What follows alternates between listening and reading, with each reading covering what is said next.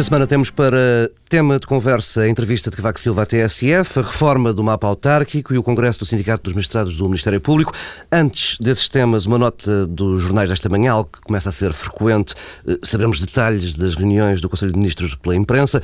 Desta vez, Expresso e Diário Notícias contam como Álvaro Santos Pereira e Vítor Gaspar se desentenderam na semana passada, na passada quinta-feira, por causa da transferência da coordenação dos fundos do CREN da Economia para as Finanças.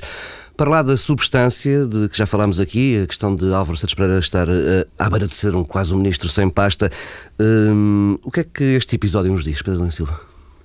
Diz-nos que passado sete ou oito meses de governo, uh, o governo não é capaz de manter secretas as reuniões do Conselho de Ministros, ainda para mais num governo que era enxuto, curto, com poucos ministros. Eu acho espantoso que isto tenha acontecido já tantas vezes. Não são só, uh, não é só sabermos o que é que se passou, as discussões, as dissensões internas, temos documentos do Conselho de Ministros publicados uh, nos jornais, hoje volta a acontecer. Um, isso é espantoso, porque revela que alguma coisa se passa dentro do Conselho de Ministros, eh, para além do que é natural. É natural que haja discussões políticas, é para isso que servem os Conselhos de Ministros. Por alguma razão, o Primeiro-Ministro não reúne um a um uhum. com os ministros, mas sim em Conselho. Sim, mas não é natural que depois Agora, saiba. não é natural que se conheça o teor dessas discussões. Um, isso é em cima. Depois é evidente que o mais grave de tudo é, como tu bem disseste, temos um ministro sem pasta, que era um ministro que tinha eh, quatro ou cinco pastas e que eh, não saia pelo seu pé e que aceite eh, que lhe vá sendo esvaziado o conteúdo funcional eh, deste modo é, é, muito preocupante. Com uma coisa adicional, desculpa só para dizer isto, que eu acho que é relevante, é que eh, este governo enxurto e curto eh, está a produzir uma coisa que é estruturas paralelas eh, com uhum. menor sindicância política. Não é apenas o facto de o ministro Vitor Gaspar passar a ter competências que eram eh, de Álvaro Santos Pereira, eh, é também, por exemplo, António Borges, que não é membro do governo, ter algumas das competências que antes estavam num membro do governo. Isso faz diferença, porque é diferente o tipo de controle político que há do Parlamento face ao membro do governo do que em relação a alguém que não faz parte do governo. Era muito preferível, por todas as razões, que António Borges fosse ministro, por exemplo. Pedro Marcos Lopes. Começando por Álvaro Santos Pereira. Bom dia, antes de mais nada. Uh, começando por Álvaro Santos Pereira, devo dizer que perder o emprego é grave, mas perder a dignidade é muito pior. E, e neste caso concreto, uh, enfim, não tendo muito cuidado com as palavras, é o que está, é o que está a acontecer a Álvaro Santos Pereira, de facto, porque não é sustentável, não é sequer admissível que Santos Pereira esteja a ser basicamente vítima de bullying, praticamente, quer dizer, porque é-lhes retirado, todas as semanas é-lhe retirado alguma coisa. Ora bem, e o Governo, particularmente Pedro Passos Coelho, tem que perceber que ter um ministro fragilizado desta forma acaba por o afetar a ele próprio. Porque isto, de vez, isto já está a tornar um escândalo, já, já é motivo praticamente de anedota.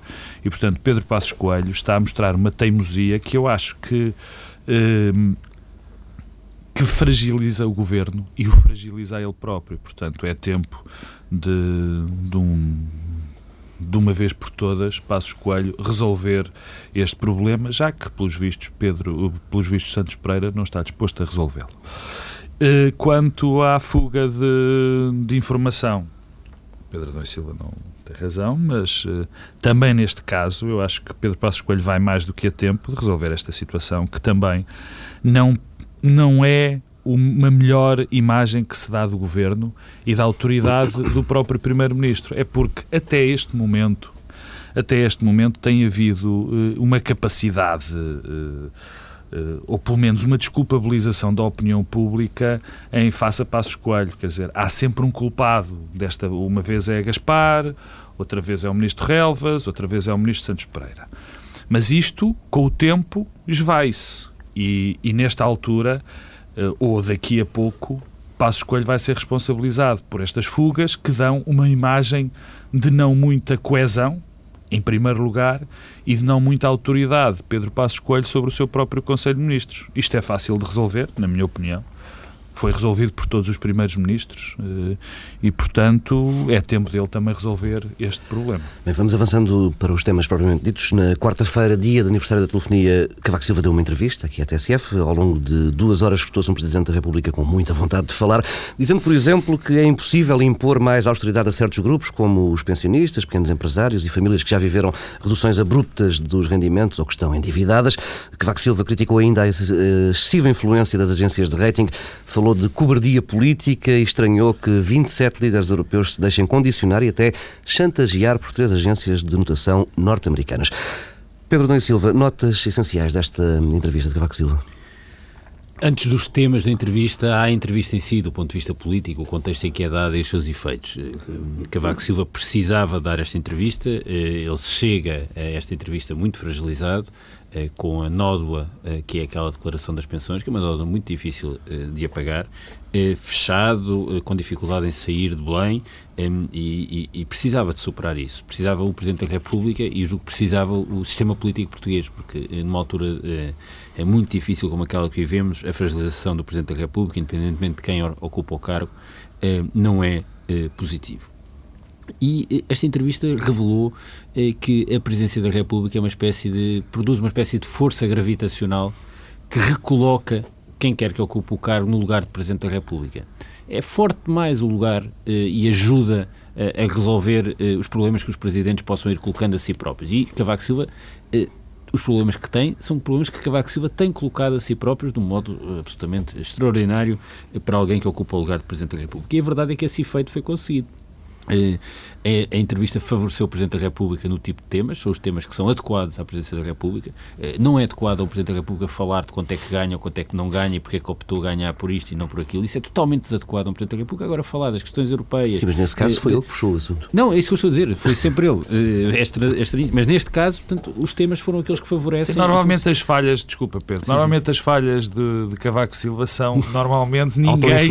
Quer dizer, não, ele não precisa que lhe deem ajuda. ajuda. Mas na verdade aqui funcionou como ajuda, no sentido de que é uma entrevista que o recoloca como Presidente da República. Não por acaso as reações foram eh, muito unânimes, muito positivas, eh, de todos os quadrantes políticos. É evidente que do lado do Governo, eh, este foi, quer dizer, foi um, há aqui um lado meio cínico no modo como foi recebida a entrevista do Presidente da República. Mas em todo o caso, o que tivemos foi um conjunto de referências muito elogiosas à, à, entrevista do Presidente da República. Isso é, é sintomático.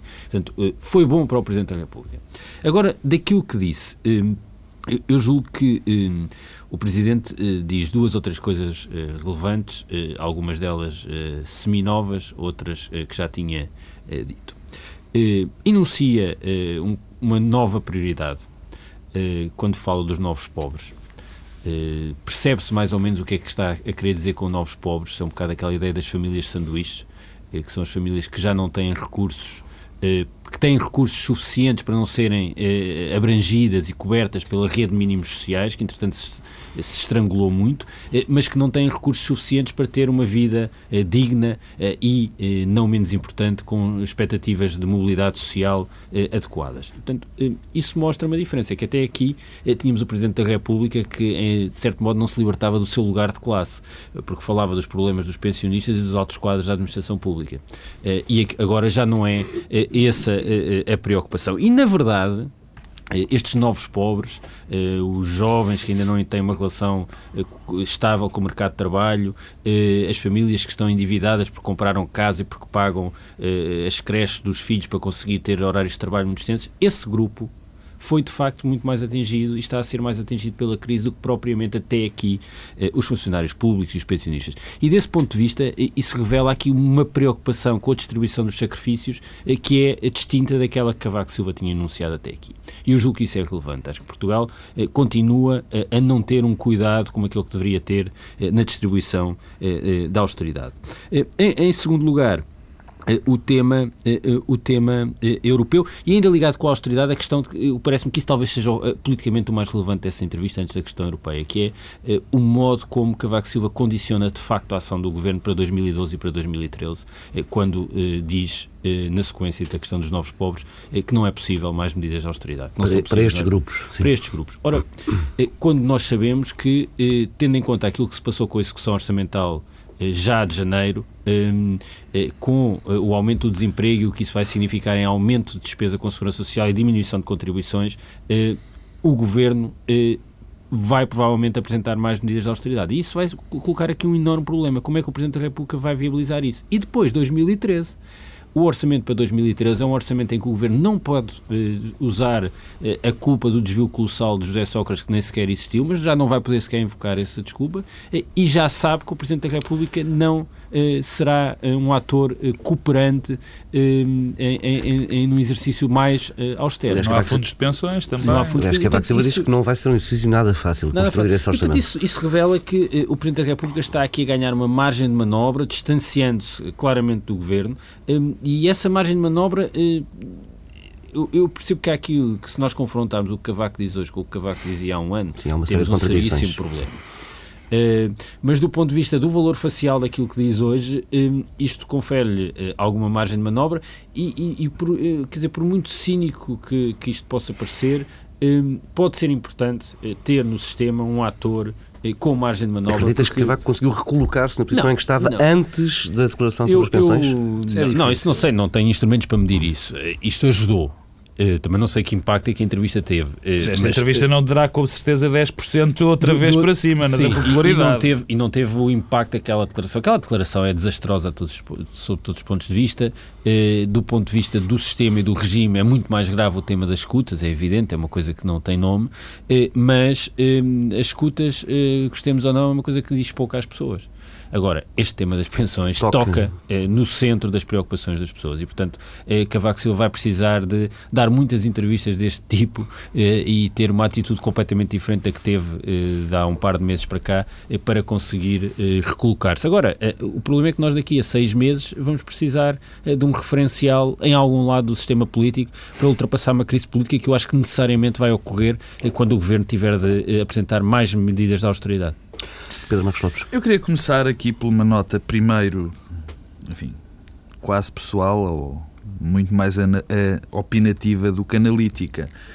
Eu, quando vi a entrevista, e já antes da entrevista, ocorreu-me uma, uma expressão de Álvaro Cunhal, quando Álvaro Cunhal eh, pediu aos militantes do Partido Comunista que votassem em Mário Soares e eu quase que senti também que estava a engolir um sapo e, e, esta minha parte da opinião é, é, é, exatamente isso. O que eu senti é que engolir, tenho que engolir um sapo. E qual é que é esta parte opinativa? Primeiro, eu não posso esquecer do que, na minha opinião, tem sido um mandato, um mandato, aliás, dois mandatos, na minha opinião, muito fracos.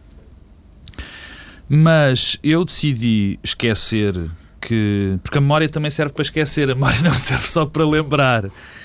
Eu decidi esquecer que Cavaco Silva eh, chegou muito atrasado à crise sistémica. Ah, ao facto de existir uma crise sistémica, como ele desta vez diz. Chegou muito atrasado às, às causas da crise europeia e da crise portuguesa. Chegou muito atrasado a tudo isso. Uh, também quero, quero utilizar a minha memória para me esquecer do que ele disse das agências de rating em 2009, 2010 e 2000, em 2010 e 2011 e o que disse desta vez, chamando aos, aos atores políticos europeus cobardes. Também me quero esquecer das pensões, quero me esquecer do episódio das pensões, quero me esquecer do, do episódio das escutas, porque na política isto é mesmo assim o inimigo é ótimo do bom e quem não tem cão, enfim, às vezes tem de caçar com gato. Quer dizer caçar com cavaco. Uh, rimado. E portanto, hoje em dia, e particularmente para, para as pessoas que, enfim, que é a maioria dos votantes em Portugal, se posicionam, uh, uh, digamos, à direita, se pode falar disso, do espectro político, e para as outras também, tem que reconhecer, há duas linhas políticas bem definidas. E o que saiu desta entrevista é, mais uma vez, uh, a afirmação de que há duas linhas políticas. Eu bem sei que toda a gente concorda, concordou com a entrevista. Mas, enfim, quando se diz que é preciso mais coesão social, que é preciso criar emprego, que é preciso que as pessoas vivam melhor, que é preciso cuidado com os novos pobres, não há cidadão nenhum, não há dirigente político nenhum que não concorde com isto. É preciso olhar às Mas pessoas. Mas a essência da política não é essa. A essência da política é como é que atingimos isso, porque todos os atores políticos o querem. E neste momento temos Cavaco, que tem uma ideia das soluções para a Europa e para Portugal, completamente diferente, ou em muitos aspectos, ou nos aspectos mais relevantes, diferente da de Passos Coelho e do Governo. Ou pelo menos daquilo que, que o Ministro Vitor Gaspar e Passos Coelho dizem em público que é a linha deles eh, para a Europa. Bom, isso, ó Pedro. Depois não sabemos o que dizem. Mas isso, é, ó Pedro, mas isso... Sabemos, parcial, sabemos em 52 sim, segundos sim, o que dizem sem ser em público. Mas ó, isto é, como tu sabes e como todos nós sabemos, nós temos que, mal estamos, não acreditamos naquilo que nos dizem. E, portanto, mas se calhar, não acreditar naquilo que nos dizem é um bom princípio. não, isso é para ti que és um cínico, não é? Um, um, um cético, um cético. É e um cínico também, às vezes, é um cético. Bom, e portanto há as duas linhas distintas e, e não há que tentar uh, mascarar isto. Aliás, isto não vem de agora. Não vem de agora. Todos nós nos lembramos do célebre discurso de Cavaco Silva em Florença, onde, por exemplo, ao nível do papel do Banco Central Europeu, do que devem ser as políticas para a Europa, há, chegou mesmo a chamar ignorante, ou praticamente chamou ignorante, a Passos Coelho. E hoje, quando olhamos para os dois discursos de Passos Coelho, os dois discursos políticos e de Cavaco Silva, vemos que, que são diferentes. Há grandes diferenças. São diferentes. E estas diferenças, estas diferenças tendem, como é evidente, a alargar-se quanto mais a crise se acentuar. Por um motivo evidente, que é estas, as opções por estas linhas políticas, obviamente, têm tendência para divergir, e por outro lado, nós também sabemos esta tendência de Cavaco Silva de gostar muito de que as pessoas concordem com ele e de seguir os interesses, eh, seguir as vontades das pessoas. Bom, mas isto é a parte opinativa. Em termos de, de, de, de um bocadinho de análise disto, é muito importante, não há dúvida, e também aí é importante para o sistema político que Cavaco Silva eh, seja, eh, seja, chegue não fragilizado a uma altura que todos nós adivinhamos infelizmente, eu espero que não aconteça, que é a crise económica desembocar numa crise política. E o pior que nos podia acontecer era nós chegarmos a essa altura e o principal ator, o homem que tinha que arbitrar esta questão política que vai existir, na minha opinião, por causa da crise económica, chegasse a essa situação completamente uh, fragilizado, sem, sem apoio popular e sem que as pessoas confiassem nele. Portanto, isso era o pior que podia acontecer. Portanto, esta entrevista serviu para cimentar cimentar essa, ajudar a cimentar essa posição, porque o que, o que, o que se vai passar eh, em diante precisamos do Presidente da República. Há só duas outras coisas, que é algumas notinhas. Por exemplo, quando se diz que há uma confluência de opiniões, eu só, eu só peço que as pessoas vejam o que diz Passos Coelho sobre a Grécia e o que diz Cavaco Silva sobre a Grécia. O que diz sobre a solidariedade sobre esse, para esses países e o que diz Passos Coelho. E o que diz quais são as causas da crise para a Grécia, para a Irlanda e para Portugal, um e o outro. Vamos, vamos avançando, mudando de tema. Na semana em que o Governo fez um ultimato às autarquias para que apresentem em 15 dias as contas da dívida, a Assembleia da República hum, aprovou com os votos da maioria a reforma do mapa autárquico. Hum, a redução do número de freguesias está longe de ser um processo pacífico. O PS, em desacordo com os critérios hum, impostos pelo Governo e apesar desta ser uma medida prevista no memorando de entendimento, votou contra. Houve ainda assim 22 declarações de voto na bancada socialista. PS queria que a reforma autárquica começasse pela revisão da lei eleitoral e só depois se resolveria a questão da redução do número de freguesias. As eleições autárquicas são já daqui uh, a pouco mais de um ano, outubro de 2013. Uh, eh, esta é uma reforma em passo acelerado. Pedro Domingos Silva, é o momento ideal para reformar uh, um sistema tão perto assim das eleições? Eu acho que isso não é um problema. Temos a experiência de Lisboa em que toda a gente dizia que ia correr mal, pessimamente, que António Costa se estava a meter num, estava a criar um problema a si próprio e a coisa correu bem. Portanto, eu acho que se houver vontade as coisas fazem-se e nunca, nunca é má altura. Isso é num tecido urbano. Nunca é má altura para fazer este tipo um, de, de, alterações. O problema eh, destas alterações é também a forma como são feitas e a definição dos critérios. Eu, eh, antes de mais, eh, a questão política no Parlamento. Eu devo dizer que foi com alguma perplexidade que assisti à posição do PS esta semana. Hum, eu hum, digo com muita sinceridade, que faz muita confusão eh, que em eh, matérias ideológica e programaticamente bem mais relevantes que esta, eh, o PS eh, invoca o memorando de entendimento para votar favoravelmente. e que nesta matéria se sinta muito mais livre e à vontade para votar contra. Hum, é evidente que podemos dizer, bem, o Governo está a fazer uma interpretação do que está no memorando muito diferente Isso é verdade para muitos outros assuntos e nunca foi razão suficiente para o PS ter outra posição. É evidente que esta proposta é má e é evidente que fazer este, quer dizer, fazer este processo deste modo tem efeitos muito perversos.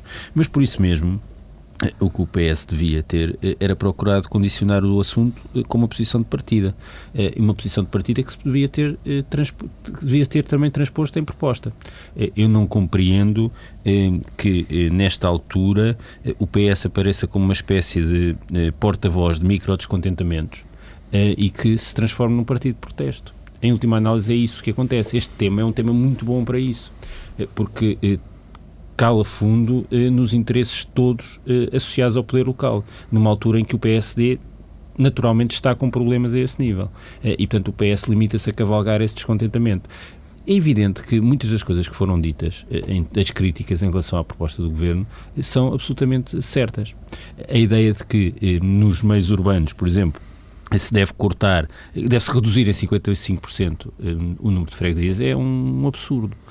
Eh, porque eh, uma coisa é, por exemplo, Lisboa, em que havia um problema de desigualdade entre eh, freguesias. Freguesias urbanas com muito pouca gente e outras, como Benfica, ehm, a zona toda da Expo e de, dos Olivais, freguesias com 50 e tal mil pessoas. Aí havia um problema. Agora, por exemplo, Cascais e Odivelas. Cascais tem seis freguesias, tem de passar para três. Eh, do mesmo modo que Braga e Barcelos, que têm eh, dezenas e dezenas de freguesias, são dezenas e dezenas, micro-freguesias, que têm de reduzir 55%. Em Braga e Barcelos, que já faz sentido. Agora, Cascais passar de 6 para 3, quando todas as freguesias já têm um número muito uh, alargado de pessoas, ou de Velas tem de passar de 7 para 3 quando as freguesias em Odivelos, as sete já são uh, enormes. Isto mostra que esta ideia de, de fazer as coisas a, a, a régua esquadro uh, não uh, faz sentido e, e, nisso o PS tem inteira razão. O problema é que se rejeita a proposta um, e se ela faz parte uh, de um compromisso que estava no mas não menos importante, uh, tendo em conta que o PS já várias vezes em programas eleitorais defendeu uh, esta necessidade, o que o PS tinha era de apresentar uma proposta alternativa, sob pena de se transformar num partido que cavalga descontentamentos. Isso é muito negativo é, é tão negativo como eh, aceitar criticamente tudo o que o Governo apresenta só em nome eh, de um memorando. Eh, e, e, e, num tema destes não há nenhum motivo para o PS não ter sido capaz de definir os seus próprios critérios para reorganizar o mapa de freguesias.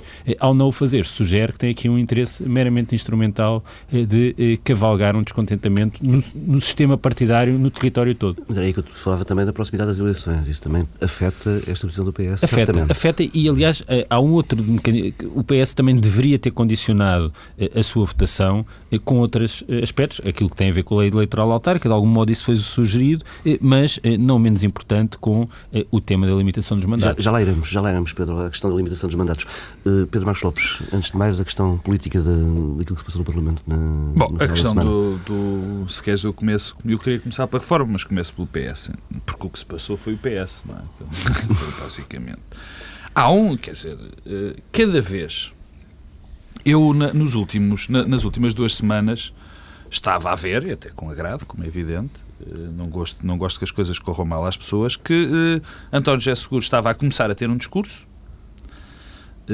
enfim, continua com, aquele velho problema que, pelos vistos, vai ficar sempre com ele, que é catastrófico politicamente, que é o eu já tinha dito, eu disse, aqui atrasado fui, informei as pessoas, quer dizer, que é uma coisa completamente sem sentido, mas começava a ter algum discurso político. Agora, uh, uh, cada vez, quer dizer, quando acontece uma situação destas, ele destrói praticamente o capital que tinha que tinha, enfim, regimentado até há pouco tempo. Porque o que se passou no Parlamento, além daquilo que é óbvio do Partido Socialista votar contra uma proposta destas, mas não ter proposta alternativa, que para mim já é suficientemente grave, foi o que aconteceu internamente no Partido Socialista.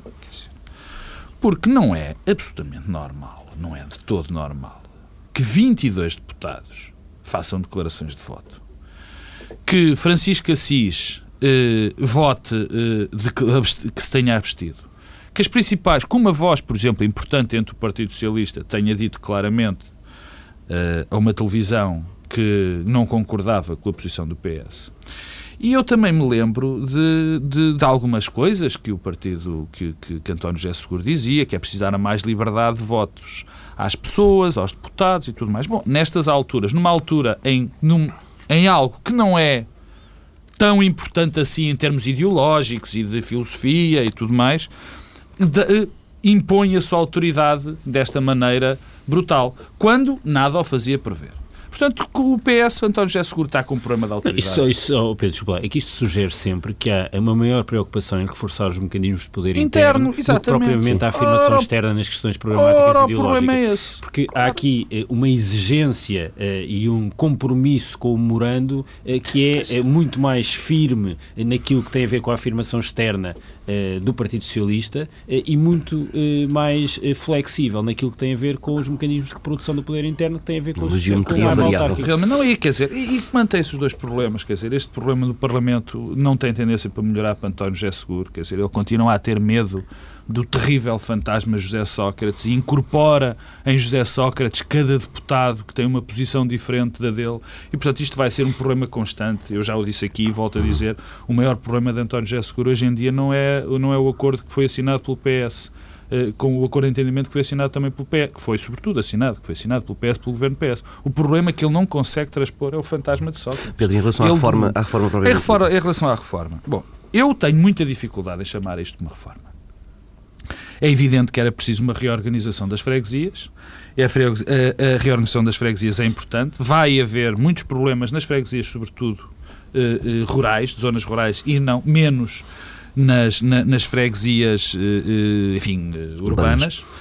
Uh, é evidente que há uma necessidade também dessa reforma, mas faltam coisas fundamentais. Quer dizer, eu não percebo como é que se faz uma reforma destas e não se reformam também o nosso mapa municipal? Como é que não se reformam os municípios? E há uma razão. Aliás, inventou-se uma, uma tradução nova, uma interpretação do inglês do mudando de entendimento para dizer que municipalities é, não exatamente. Eram freguesias, são freguesias Perdão. e não câmaras municipais. É incompreensível que não haja uma reforma também a nível dos conselhos.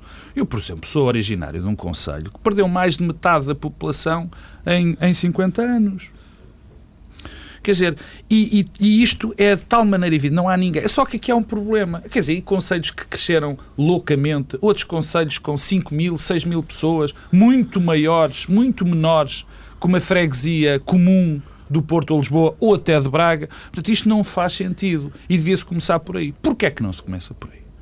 Por um velho problema do nosso sistema democrático, que são os partidos, são as máquinas partidárias, cujo que não autorizam sequer o poder instituído, ou quer dizer, os governos de que fazem parte, a mexer, ou o próprio partido da oposição, a mexer naquilo.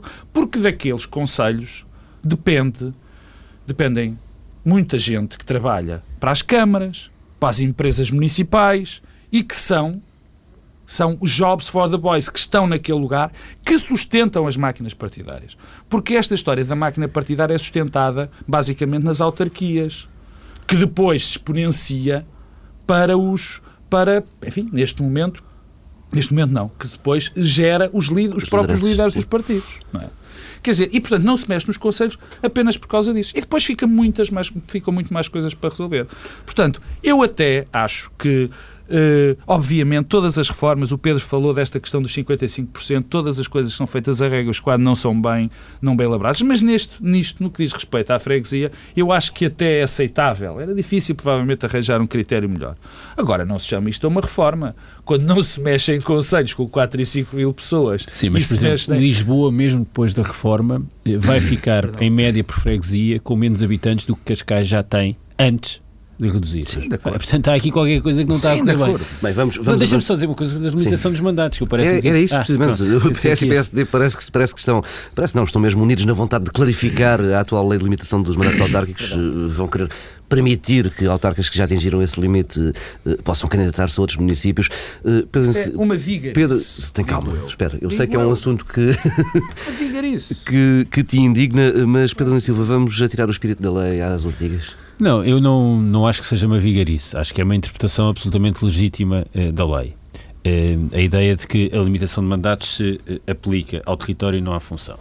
Mas uma coisa é a interpretação da lei, outra coisa é o sentido político que queremos uh, dar à coisa. Isso não, quer dizer, a vigarice é uma outra coisa, é interpretar uma lei, forçar uma interpretação da lei de outro modo, não é o que está em causa. Também tens parece que interpretar a palavra Pô, vigarice. Parece-me politicamente, politicamente uh, é aceitável. Agora, eu acho que não faz sentido. Primeiro, eh, não desconhecia eh, e julgo que o espírito da limitação de mandatos é impedir uma espécie de profissionalização do Presidente de Câmara. Claro! Eh, e o que estamos a fazer é, é criar a profissão Presidente de Câmara.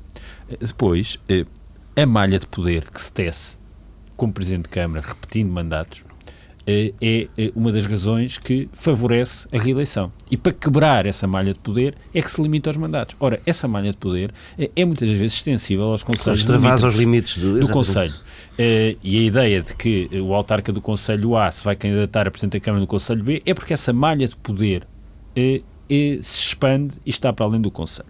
Em segundo lugar, é facilmente a reorganização, a reorganização do poder local.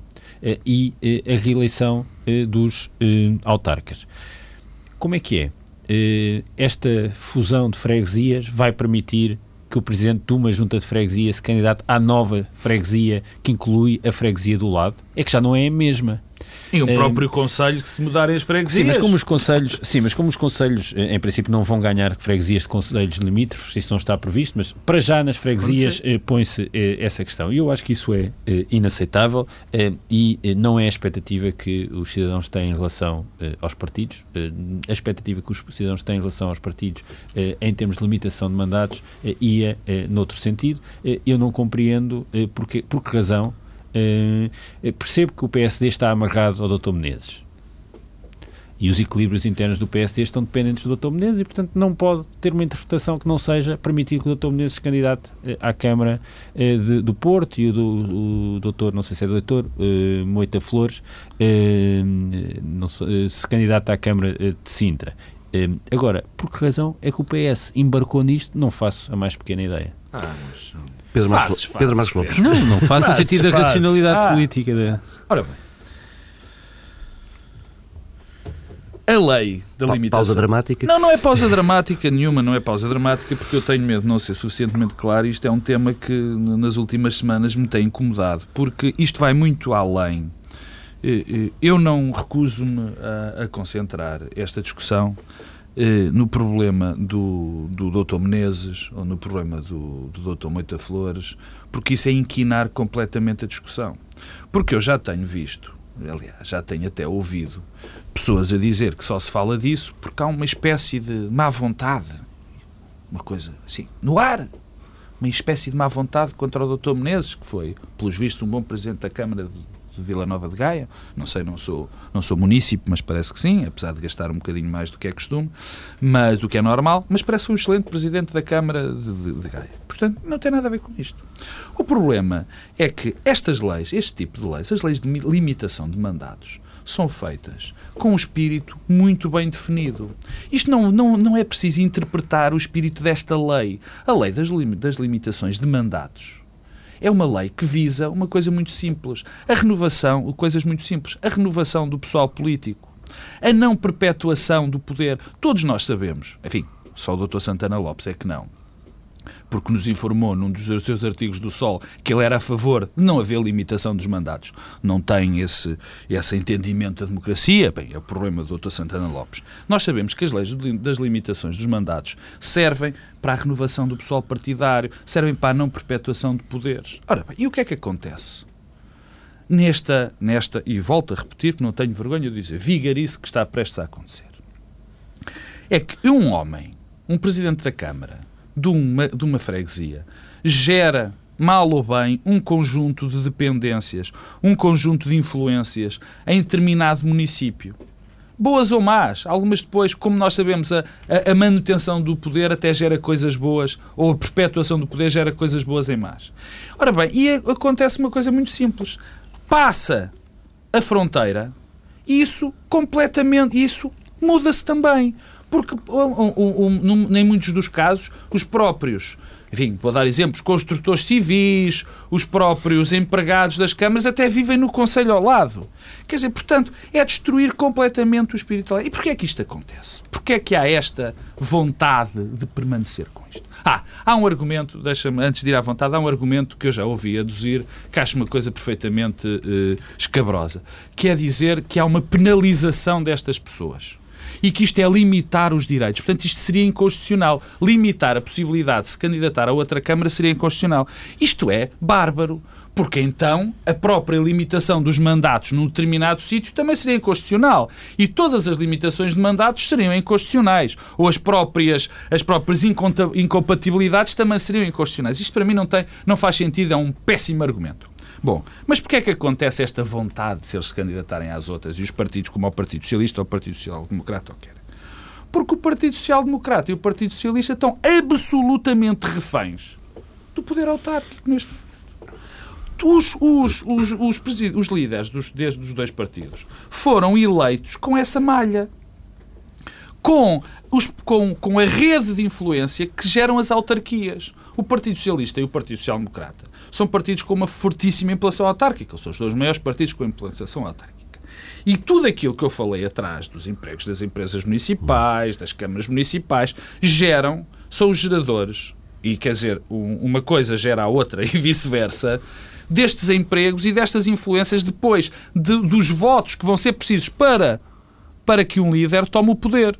Quer dizer, e portanto, não tem a ver com a vontade ou com alguma eh, com algum pensamento ideológico ou teórico, ou sequer, enfim, de leitura constitucional desta lei. Não tem nada a ver com isso. As pessoas que desenganem disso. Tem a ver com o facto de que os partidos estão reféns das máquinas partidárias que têm origem nas autarquias. Mais nada. E se isto passar, é gravíssimo. É muito grave. Porque vão-se perpetuar os mesmos, vão-se perpetuar exatamente os mesmos poderes. E eu fico contente que ainda haja gente com a cabeça no lugar, tanto no PS como no PSD, porque ainda bem o CDS está perfeitamente contra isto e, ainda bem que isso acontece. Ainda bem que há gente com a cabeça no lugar aí. Porque são estas vozes que nos, enfim, ainda entusiasmam. Não se percebe a posição do PS, Perguntava ao Pedro, percebe, percebe, por esta minha explicação, provavelmente está errado. Bem, vamos, vamos avançando. O Sindicato dos Magistrados do Ministério Público está reunido este fim de semana em Congresso, no Algarve.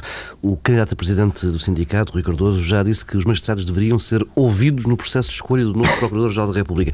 Pedro Dom Silva, falas de uma república sindical. Eu só tenho perplexidades cada vez que ouço um responsável sindical uh, do Ministério Público, fico sempre perplexo. Um, antes disso, uh, deixa-me dizer-te uma coisa: eu andei a ver o site do sindicato e fiquei perplexo com os apoios ao Congresso e uma coisa que são os media partners. Há três bancos e uma seguradora que têm, dão alto patrocínio ao Congresso dos Sindicatos Magistrados do Ministério Público. Eu julgo que isto, não vejo isto com tranquilidade. Onde é que está a autonomia, o que é que isto quer dizer exatamente? E depois a ideia de media partners. Eu tenho estado em muitos congressos aqui com a TSF e não só, ainda recentemente estive no Congresso da CGTP, o PSD vai ter Congresso daqui a uns tempos. Eh, eu não, não sei se também vai haver uns bancos que vão apoiar o funcionamento do Congresso e depois se os jornalistas eh, vão eh, acompanhar o Congresso a convite eh, das próprias entidades. No Congresso PSD, os jornalistas vão estar lá eh, apoiados, eh, como acontece com alguns órgãos de comunicação social, pela organização do Congresso PSD. Eu acho que isto abre aqui um precedente e faz um caminho muito complicado e é mais uma das coisas que me faz estar muito preocupado sempre com a atividade deste sindicato e com o modo como se posiciona e tenta reforçar o seu poder. Essa declaração é absolutamente extraordinária. Eh, no fundo, estamos aqui quase perante eh, uma eh, alteração constitucional ad hoc. Ehm, os magistrados do Ministério Público ainda não perceberam, com certeza, que são uma entidade hierárquica com autonomia hierárquica. E, portanto, não, é, não são eles que escolhem quem lidera o Ministério Público há uma hierarquia, eles convivem mal com a hierarquia, eh, mas ela existe e está prevista na Constituição. Imaginemos que, por absurdo, eh, a FENPROF queria eh, ser ouvida na escolha do Ministro da Educação, ou a Associação de Praças queria ser ouvida na escolha do Ministro da Defesa. Nós acharíamos isto uma coisa completamente obtusa. No entanto, no contexto do Ministério Público já toleramos declarações destas quando é muito mais grave. O que me preocupa ainda mais é o modo como o atual Governo e a Ministra da Justiça se comportam perante este poder e este interesse. Na verdade, isto significa uma ruptura profundíssima com os últimos 20 ou 30 anos da democracia portuguesa.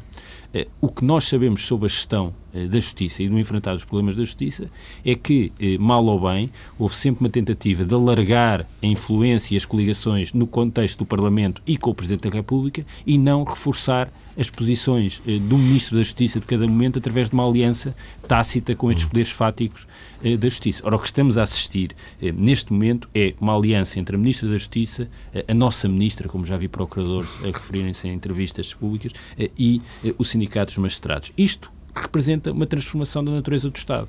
Hum, eu, eh, a ideia de eh, um eh, procurador no topo da hierarquia do Ministério Público, escolhido pelos seus pares, é uma alteração profunda na natureza do Estado português e é, nós já tivemos um Estado corporativo, mas esta ideia de termos um Estado sindical na justiça eh, abre um caminho, a meu ver, perigosíssimo e que me deixa completamente desconfortável. Há muitos que agora sistematicamente dizem ah, isto é uma coisa por causa do José Sócrates. Eu quero lá saber do José Sócrates. Isto é uma coisa por minha causa e por causa dos meus filhos. Eu não vivo tranquilo eh, num Estado em que eh, o Ministério Público tem o poder que ambiciona ter o poder que os delegados do Ministério Público ambicionam ter neste momento, e este Congresso é uma espécie de tentativa de consolidação desse poder. Pedro Marcos Lopes. Bom, o tema Ministério Público é um tema, eh, nos últimos anos, eh, sempre muito presente, por eh, variadíssimas razões. E um dos seus maiores, e um dos seus maiores protagonistas, dá uns tempos a esta parte, é uma, uma organização na minha opinião, a par do Sindicato dos Juízes, não faz sentido existir. E que eu acho que uma democracia, numa democracia, não devia existir como não deve haver um sindicato dos deputados, como não deve haver um sindicato, na minha opinião, do Exército. Porque, e, e o sindicato, eh, eh, a dada altura, já, já há bastante tempo, entrou numa, numa deriva de tentar criar um poder paralelo eh, dentro, dentro da organização, de tentar ela própria substituir-se à hierarquia, à hierarquia do Ministério Público. Hierarquia é essa, e, e, eu aqui tenho esta opinião há muito tempo, que sei que é uma opinião perigosa, assumo perfeitamente. Eu acho que a hierarquia no Ministério Público não é suficiente. Eu acho que eu gostaria de responsabilizar a Rainha de Inglaterra, que é o que diz o Procurador-Geral da República dizia que era. Eu gostaria de poder responsabilizar o Procurador-Geral da República. E eu, neste momento, não posso, não posso responsabilizar o Procurador-Geral da República por quase tudo posso responsabilizar por ele não penalizar eh, delegados do Ministério Público ou procuradores que deixam que, que, que, escutas ou provas passem para jornais, provas não, que coisas passem para jornais e depois se condena na praça pública pessoas que não se podem condenar na justiça.